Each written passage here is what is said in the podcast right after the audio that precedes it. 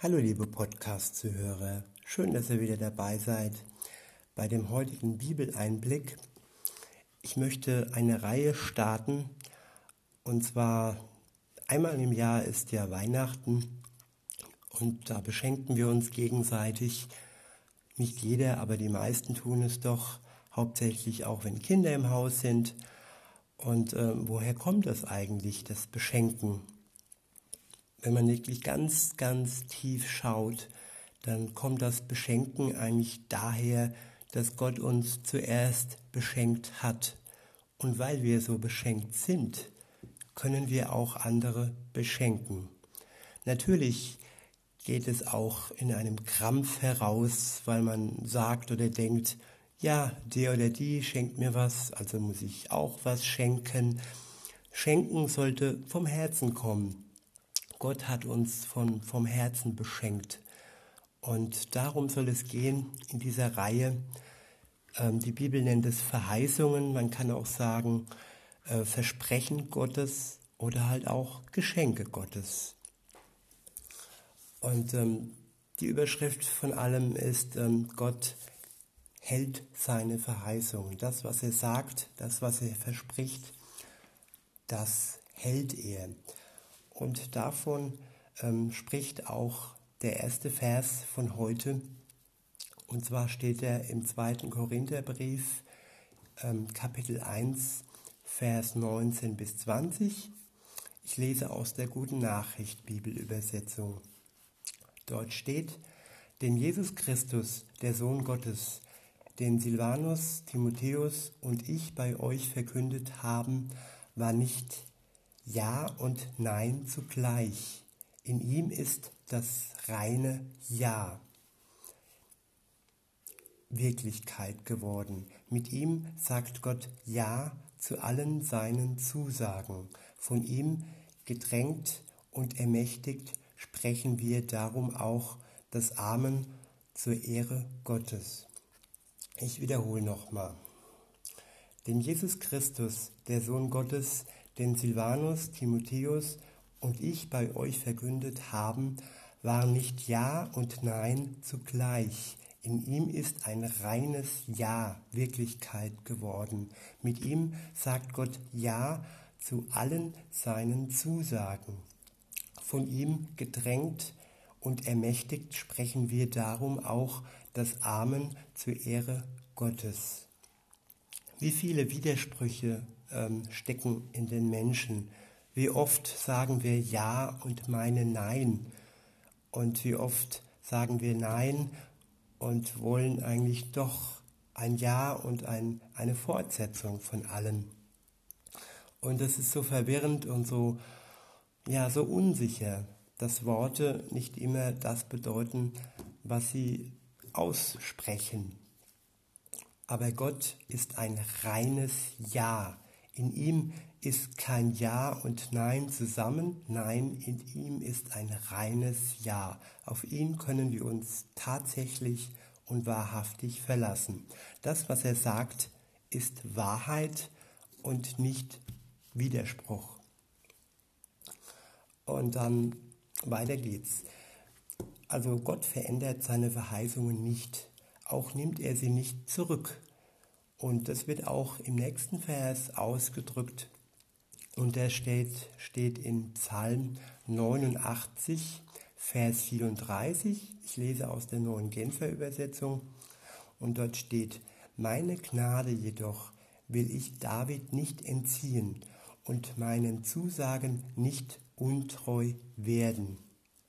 Gott möchte uns seine Gnade nicht entziehen und er möchte auch nicht äh, seinen Zusagen äh, für uns untreu werden.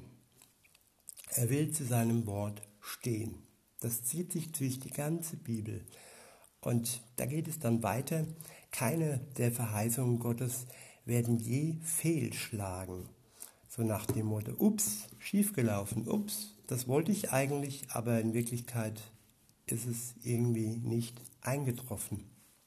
Das ist auch so eine so eine menschliche Sache, dass vieles schief läuft, dass vieles irgendwie äh, anders geplant ist und gewünscht ist aber am Ende nicht so passiert wie gedacht und wie versprochen vom Menschen.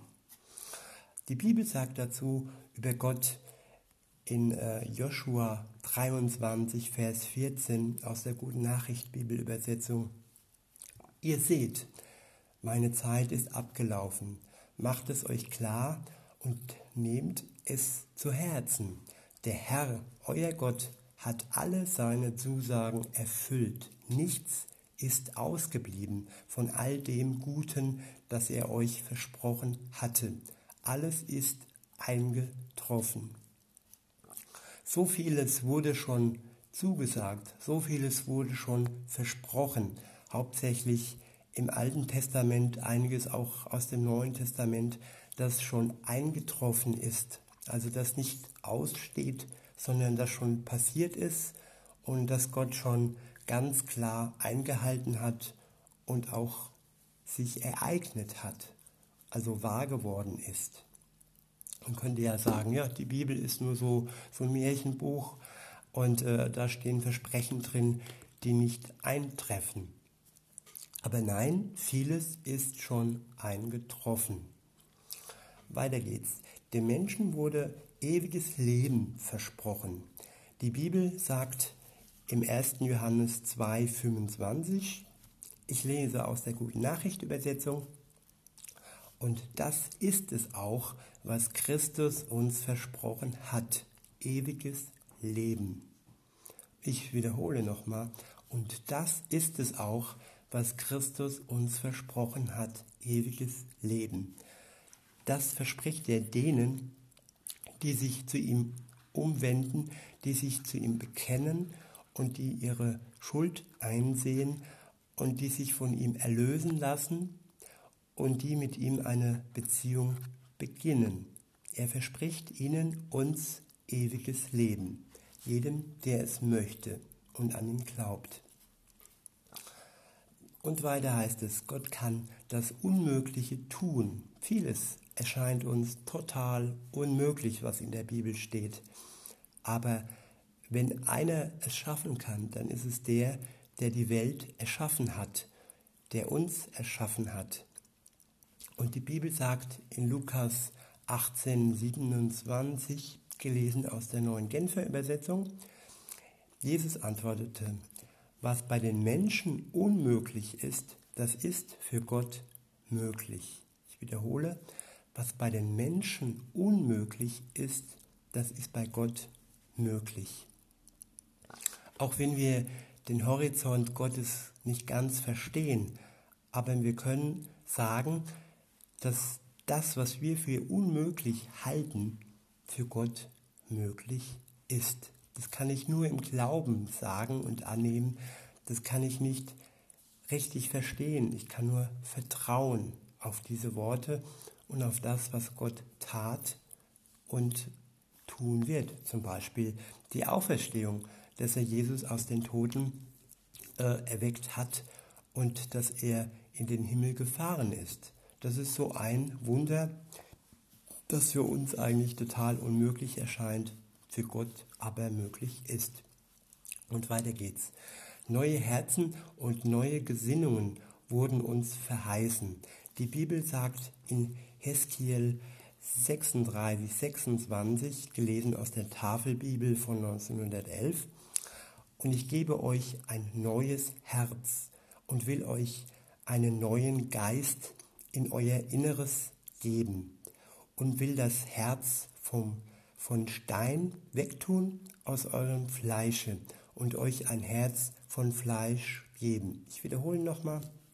Und ich gebe euch ein neues Herz und will euch einen neuen Geist in euer Inneres geben und will das Herz von Stein wegtun aus eurem Fleische und euch ein Herz von Fleisch geben.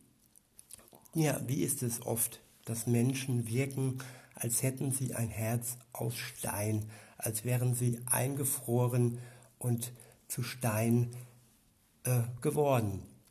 Und Gott möchte uns ein Herz aus Fleisch geben, ein lebendiges Herz und wirklich von ihm lebendig gemacht das, was irgendwie nicht lebendig wirkt, wird durch Gott lebendig gemacht. Und somit schließe ich den ersten Teil meiner Reihe Verheißungen, Versprechen Gottes, Geschenke Gottes und werde dann den nächsten Teil morgen folgen lassen. Vielleicht werden es auch drei Teile, mal schauen. Ich wünsche euch eine gute Zeit und sage bis denne.